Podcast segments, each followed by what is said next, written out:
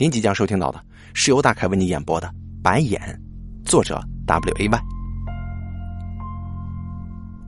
阿拓是在演艺圈鬼混了一段时间的所谓全方位艺人。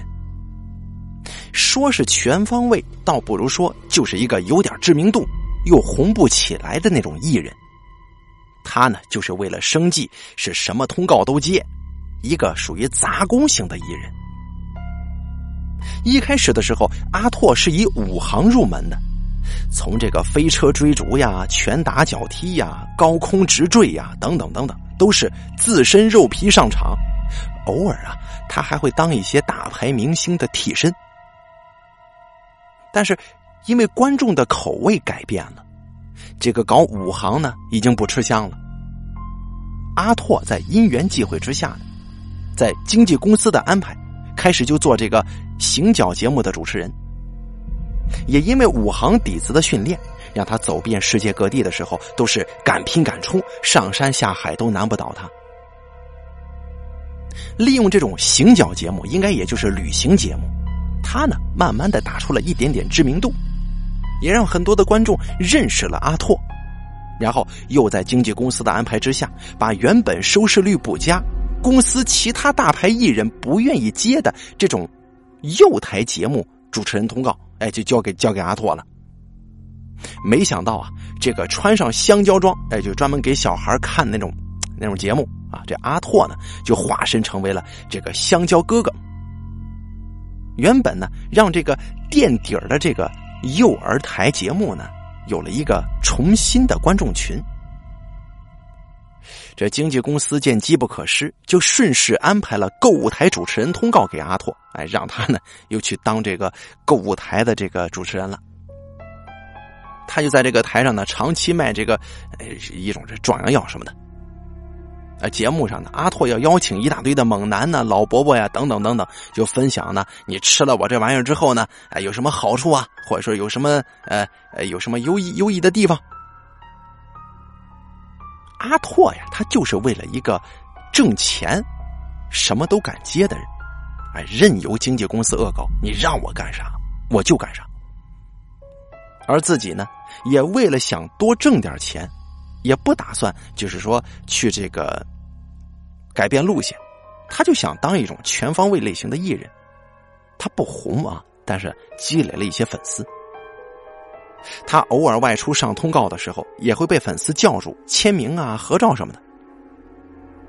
虽然阿拓是个很害怕麻烦的人，但是他一点也不喜欢跟粉丝假笑、假寒暄。但是呢，阿拓也知道。自己的收入来源、衣食父母啊，都是源自这些粉丝的，所以他倒也是来者不拒，用假笑跟客气去面对这些粉丝，对于粉丝的一些要求也会全力满足。由于阿拓并非是传统类型的偶像，所以呢，粉丝群大多数都是小朋友，或者说因为他的旅行节目去认识他的那些呃大爷大妈们，还有那些呃大姐大哥。所以阿拓呢，他不认为被这种类型的粉丝喜欢有什么值得开心的，包括一些这狼虎之年的太太们。他甚至觉得这群人呢有点可怕，而可怕的事儿还真的就发生了。阿拓他有一个粉丝，他很特别，也有点心酸。她是一个因为车祸而失去双脚的女士。有一次在路上，他认出了正在买鸡排的阿拓。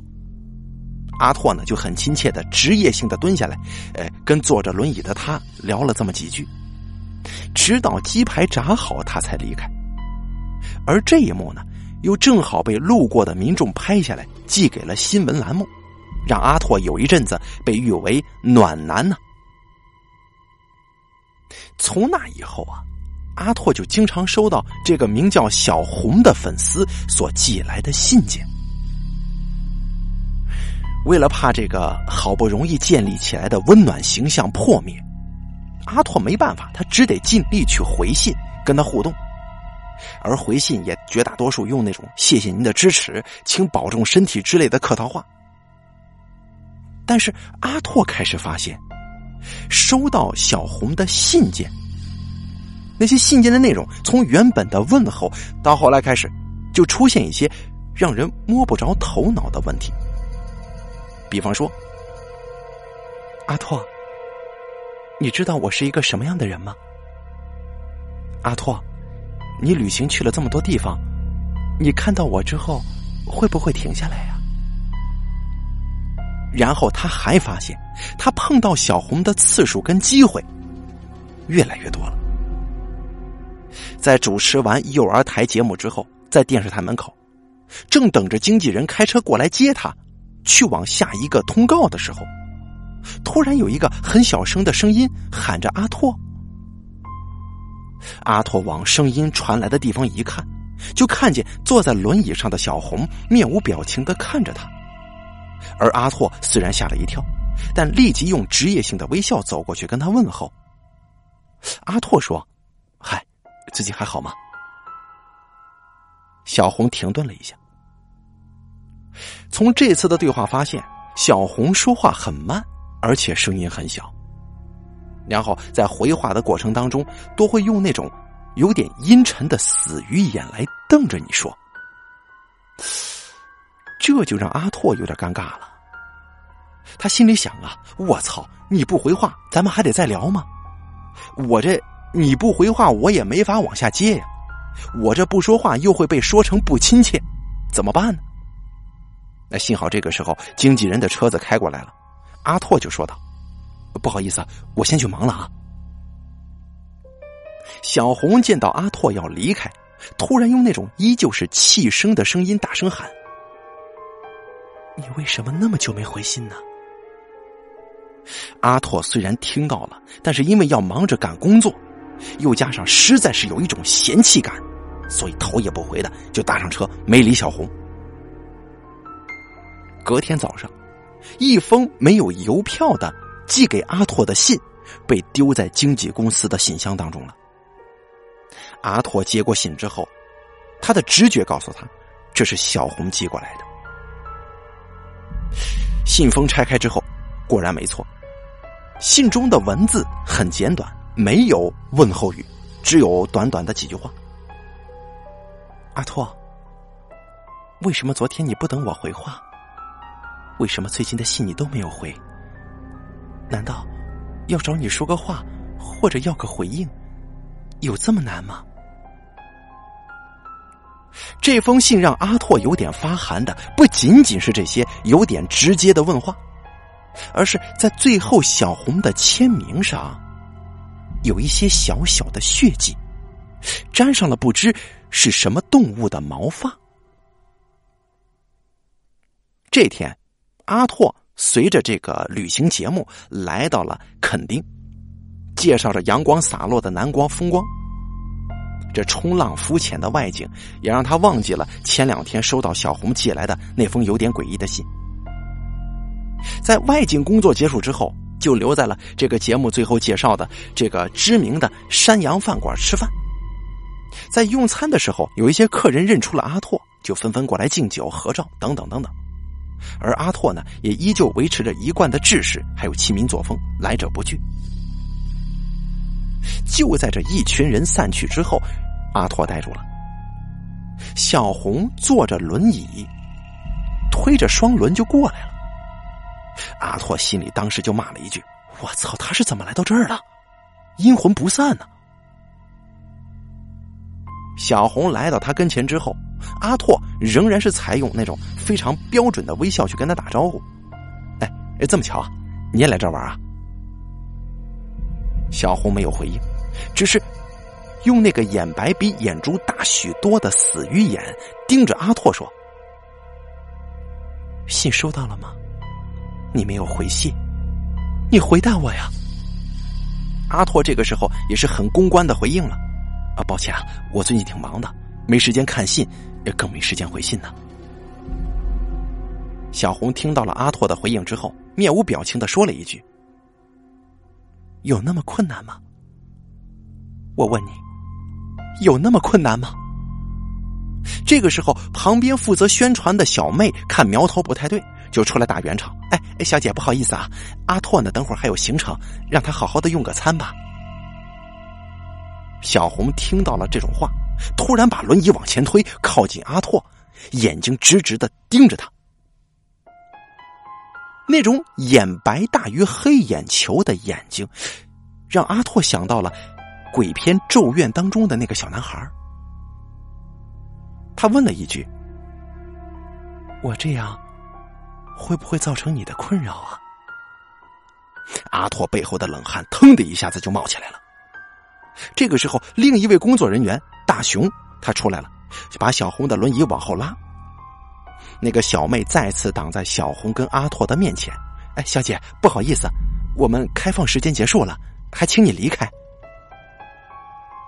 小红倒也没有抗拒，将轮椅倒退之后，慢慢的离开了。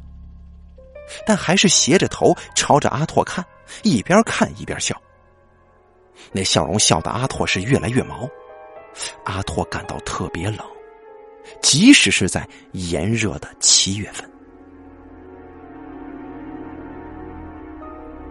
在这个购物节目当中，阿拓难得的就跟时尚搭上边了。设计师选了一条红色的领巾为阿拓装饰。虽然阿拓一直是走那种美式街头风格穿着，但是为了节目效果，还是得言不由衷的大赞这种英伦时尚风格很特别。让他整个从一个台客变成了绅士，他还大叹呢，一定要拜一条这种领巾才是最棒的。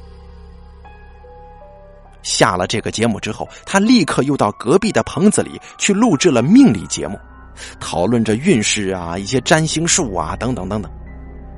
在节目结束之后，今天一同上节目的刘师傅突然把阿拓就叫住了，他有点面色凝重的跟阿拓说。我说阿拓老弟呀，你最近是不是发生什么事儿了？阿拓也很坦诚的说出了最近这个小红的怪事儿。刘师傅听了之后眉头一皱，如果是灵是妖，似乎就好办了，但现在这个看起来呀，好像是不人不鬼的。俗话说阴阳事好办，人间事无解，只能劝你多行善，然后多避风头了。刘师傅拿出一颗蛋，嘴里念念有词，要阿拓把蛋敲出来。阿拓狐疑着敲下蛋，没想到倒出蛋白之后，这中间的蛋黄不是黄的，而是一圈黑的，而且还散发着一种浓郁的血腥味道。刘师傅看了之后，严肃的就跟阿拓说：“阿拓呀。”最近，你能避则避，记住礼物千万不能收，尤其是粉丝寄给你的，或者说粉丝送给你的。阿拓知道这一圈黑的蛋不同寻常，但是身为武行出身嘛，他呢有点嘴硬，他就觉得问题应该没这么严重。出了电视台之后，阿拓习惯性的左右看了一下。先朝右看，没看到；正要朝左看的时候，他立即就听到了那种气若游丝的声音喊：“阿拓！”阿拓回头看着小红，他有点害怕，有点厌恶，但实在是提不起勇气去怒吼他，或者说转身离开。他只得耐着性子继续跟小红说话。小红说。你说这条领巾好看，我就买来送给你。啊啊，谢谢啊！但是我不能收啊，你的钱得来不容易，你的好意我心领了，谢谢。让你接受这么困难吗？啊！小红的眼白似乎比上次更多了，用死鱼眼看着阿拓。高壮的阿拓不知为何竟然有点害怕了。此时，经纪人阿德已经出来了，拿走了装有领巾的提袋之后，然后跟小红说：“啊，谢谢您的好意啊，我们走了，还得赶下一个通告呢，再见。”说完之后，就拉着阿拓头也不回的走了。阿德说：“你最近呢，看到他还是能避则避吧，我呢会帮你把脸拉下来去挡人的啊。”阿德跟阿拓认识十年了，既是经纪人关系，也是好友。阿拓说：“阿德，谢谢你啊，但是你自己也得小心呐。我总觉得这个叫小红的粉丝有一种说不出的阴沉可怕呀。”嗨，你放心就行了，不就是个坐轮椅的吗？至少啊，他跑不过我。难不成他用爬的还能比我跑得快呀？阿德讪笑着，阿拓也勉强挤出一丝笑容，但心里还是毛毛的。阿德说：“哟，他送给你这领巾还挺潮的呀！哎，你不要，可就归我了。我他妈当然不要了，但是你要不要烧了它呀？我总觉得他的东西有点可怕。嗨，你想太多了。”我胆子大，哎，这东西啊，我要了啊！这两天，阿拓刻意的避着小红，而阿德也大多带着阿拓从地下通道搭车离开。偶尔通告结束，如果要走门口的话，也都会带着阿拓快步离开。阿拓还是会看到小红在等他，啊，不不不，不对，而是小红一直都在等他。虽然没有停下来说话，但偶尔对到眼的时候，他觉得那双死鱼眼睛已经全部都是眼白了，已经没有黑眼仁了。然后他用那双全白的双眼看自己呢。公司官方网站的信箱收到了几封信，是寄给阿拓的。公司的收信小妹面色有些难看的叫阿拓过来看。这信呢是小红写来的，没想到小红已经从手写信进化成了写电子邮件了。这也算是说明这个身障人士的强化个人信息能力了。阿拓自嘲着，他打开内容之后，阿拓再次陷入到了恐惧当中。阿拓。我最近都没有看到你，你都不肯停下来跟我说话了。你上电视的时候，我也没看到你带我送你的领巾。咱们认识这么多年，你应该知道我的个性吧？除了依旧是充满直接又带有威胁的字眼之外，这封电子邮件的最下面还附上了一张黑猫的照片。阿拓看了照片之后，立刻就有一股恶心感，让小妹把信全删了。因为那是一张只有猫头跟尾巴的照片，而中间身子那一段全部都是暗红色一片呢。阿拓立刻回到座位上，找出那张沾有动物皮毛的手写信，歇斯底里的用颤抖的手拿着打火机要把那封信烧了，然后。他在脑海当中又回忆起在那个时候小红的那种诡异的笑容，一阵头皮发麻，他觉得好毛啊！阳光透不进窗户的昏暗房间里，传来蔡琴低沉的歌声。桌上、地面上散落了破碎的相框，应该是被重重摔落。相片里的一个长发女子，修长的美腿格外抢眼。抹上胭脂的红唇，笑得很开怀。收到小红的电子信件之后，阿拓也曾经向经纪公司反映是不是需要报警，但是经纪人阿德跟公司高层担心媒体到时候会挖小红的故事，会让社会大众们认为这是在霸凌、在欺负身心障碍者，因此也就作罢了。经纪公司的老板还很不负责任的说：“哟，有疯狂粉丝不错呀，这表示你足够红了。这公司捧红你，看样子这抽成啊又得增加了。最近阿德都陪着阿拓上下通告，但也因为电子邮件的事儿，阿拓进出又有更多的限制了。以往偶尔会自己开车或者坐公交车去上班。”现在大部分时间都是由阿德直接开保姆车进出地下室，用这样的方式刻意的回避着小红。但是随着一直这样回避，阿拓没有因为时间延长而感到轻松，反而觉得好像又会有些什么事情发生似的，一种不安的感觉油然而生。今天的通告是要去上金晶姐的益智问答节目，现场有开放的观众参观。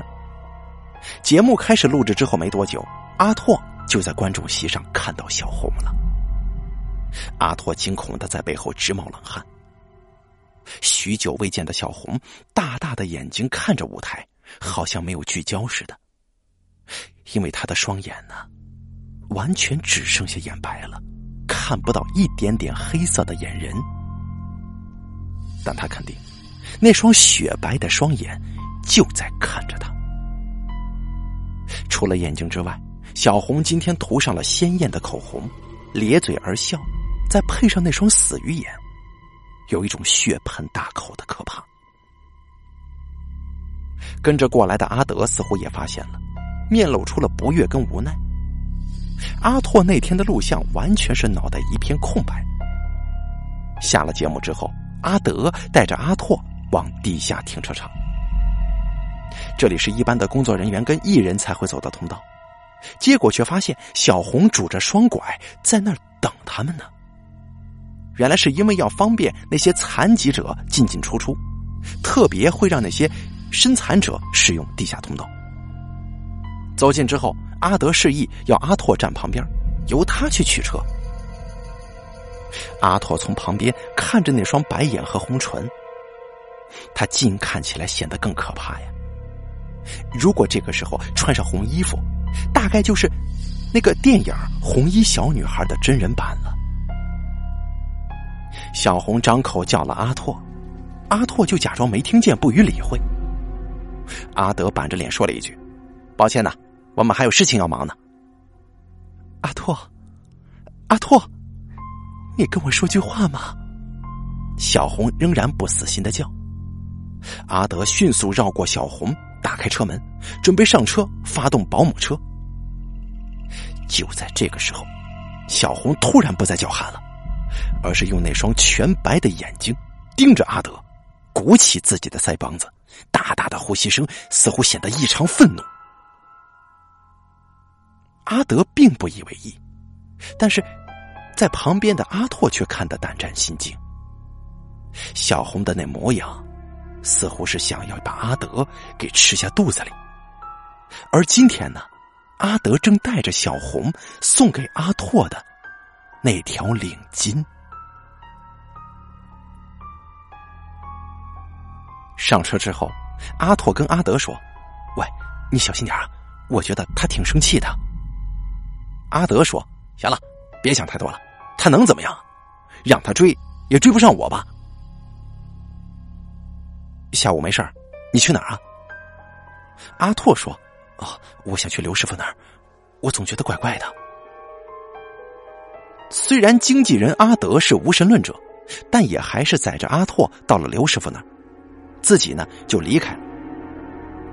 他离开的时候还带着那条时尚的领巾。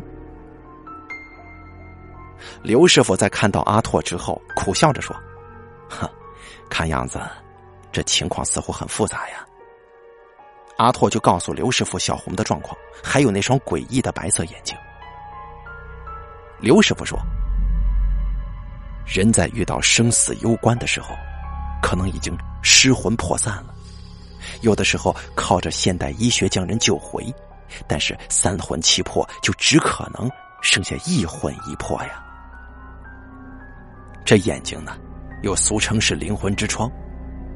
因此，如果像是小红这种状况的话，魂已经不在了，所以眼睛空灵。”无魂胜魄，这躯壳呢，就容易受到执念的操控。有的时候，有怨，有恨，也就是所谓的怨灵，要查到事发的时间，拖过执念最重、怨气最深的时候，你就可以躲过这一劫了。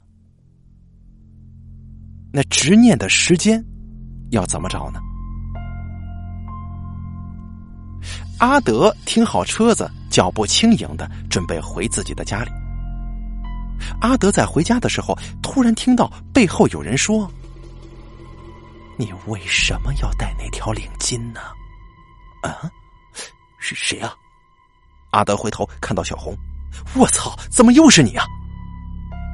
可能是因为阿德在路上喝了点酒，说话的态度极其不客气。你这样，我们是很困扰的。你看看电视就行了，你不要再疯狂的追星了，好不好啊？你为什么要戴那条领巾呢？你为什么要戴那条领巾呢？你为什么要戴那条领巾呢？小红一直重复着同一句话，然后轮椅越来越靠近阿德，阿德的火气也上来了，朝着小红走过去。你想怎么样啊？你不就是个死瘸子吗？阿德正想动手，没想到小红的双手抓着阿德的手腕。你为什么要戴那条领巾呢？你为什么要戴那条领巾呢？你为什么要戴那条领巾呢？阿德没想到小红的力气这么大。这个时候，阿德靠着小红很近很近，这才发现，他那双白眼睛跟红唇是那么的可怕呀。阿德开始感到恐惧，然后拔腿就跑，而小红一直在身后，用手推着轮子，不停的喊：“为什么要戴那条领巾？”而且速度很快，就快追上他了。阿德死命的跑，往公园的方向正好有个阶梯。阿德心想：上楼梯，我看你怎么上来。阿德爬上石阶，三步并作两步的跑。直到最顶顶之后，阿德喘着气往下看，但是却发现下面只有空荡荡的轮椅。你为什么要戴那条领巾呢？你为什么要戴那条领巾呢？声音越来越近了。阿德走进石阶一看，小红竟然用爬的往上爬来。就像是土拨鼠一样，用双手一直往上爬，而且速度非常的快。阿德往后退一步，踢到石头，整个人坐在地上。小红渐渐靠近，靠近之后，慢慢的爬到阿德的身上，口中仍然在不停的念叨：“你为什么要戴那条领巾？”阿德感到无法呼吸，说不出话来。小红的手又很有力气。勒着他的脖子，勒着他的脖子，使劲勒着。阿德一直在踢脚，一点力气也使不上，直到脚渐渐的没有力气往前踢了。第二天，阿拓到了警局接受讯问，警方扣留了留在现场的轮椅，而警察也带着阿拓到了小红的家中。有股霉味的旧房子里，看样子已经很久没有人烟了。左右邻居也说，在那场车祸当中，整个家就只留下了小红，其余的亲人都不在了。平常也是很少见到小红的，因为事关命案，警方破门而入到家中之后，没有发现小红。但是到了应该是小红的房间里，那个阴暗的房间散落着照片。有相框的照片似乎都被外力大力摔打过。阿拓拿起来之后，看到了一个长发的妇女，她有着一双匀称又修长的美腿，怀中抱着一个孩子，旁边有个男人跟另一个小男孩，这应该是一家人。定睛一看，这不正是小红吗？原来小红的生活以前是那么的圆满。阿拓对小红有了一点同情，但随即又想到，这个人可是杀死自己好友的凶手啊！突然，阿拓在桌上的一角看到了一张泛黄的报纸，上面的大标题写着：“大客车严重车祸，一家四口三死一重伤，伤妇抢救中。”而报道的日期是十二月六日，这不就是后天吗？刘师傅曾经说过：“拖过他执念最重、怨气最深的时候，就可以逃过这一劫。”阿拓马上把这个信息告诉给刘师傅，刘师傅正好从电视上看到了阿德的事儿。刘师傅告诉阿拓：“小红现在已经没有人的理智了，而且他的怨气很重，你得当心点你就是他的执念，所以你必须不让他发现，拖过十二月六号。”刘师傅还提醒阿拓，因为小红会用爬行的方式寻找你，所以要往高处躲，让他找不到你。十二月六日当天。阿拓到了自家大楼的顶楼阳台上放置水塔的地方，希望躲过这一劫。午夜十二点整，顶楼阳台的门发出敲门的声响。阿拓，阿拓，锁住的门被人用力撞开了。小红来到了阳台上，阿拓靠在水塔上，他根本就不敢往下看。阿拓，你在哪儿啊？我来找你了。小红趴在地上搜寻着，在阳台上像是一只蜥蜴似的爬来爬去。阿拓以为真的不会被看到了，因为就人体力学来说，他这样是无法抬起头的。阿拓，我找到你了。阿拓一惊，发现小红整个人就像是电影当中的一些一些法师一样，抢背似的翻转过来，两只白眼直直的看着靠在水塔上的阿拓。阿拓，我找到你了。小红用这个不符合人体工程学的姿势往上爬，靠近阿拓，勒住阿拓的脖子。阿拓，你为什么要让我失望呢？你为什么不理我？如果我真的对你造成什么困扰，你为什么不早说呢？为什么要用这种方法让我失望？在鸡排摊的时候，看到有人愿意蹲下跟我说话，你知道我当时有多开心吗？阿拓被勒得喘不过气来，无法挣脱，但是勉强的说出：“我我谢谢你这么支持我，我是真的关心你，那个时候才蹲下跟你说话的。”小红稍微放松了手臂，问道：“你为什么要让我失望？不再关心我呢？”我我关心每一个喜欢我跟支持我的人，当然也包括你呀。但是，但是我没有办法只属于你一个人。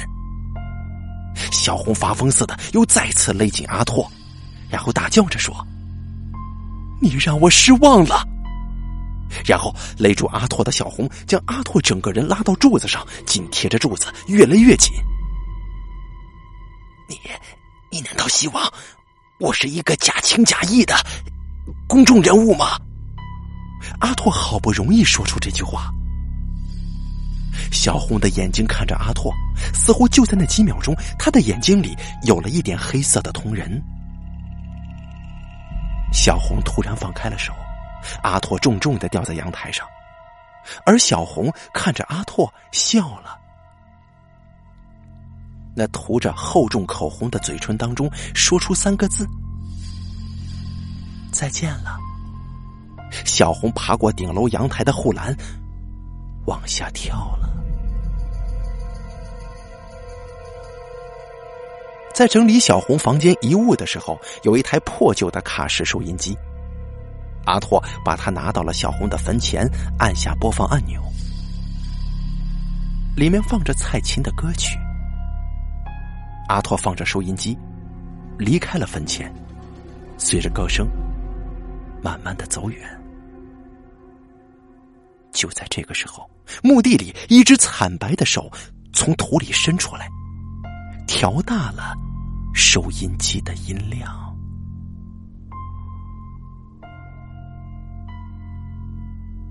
好了，这就是我要为您讲述的白眼的故事。感谢您的收听。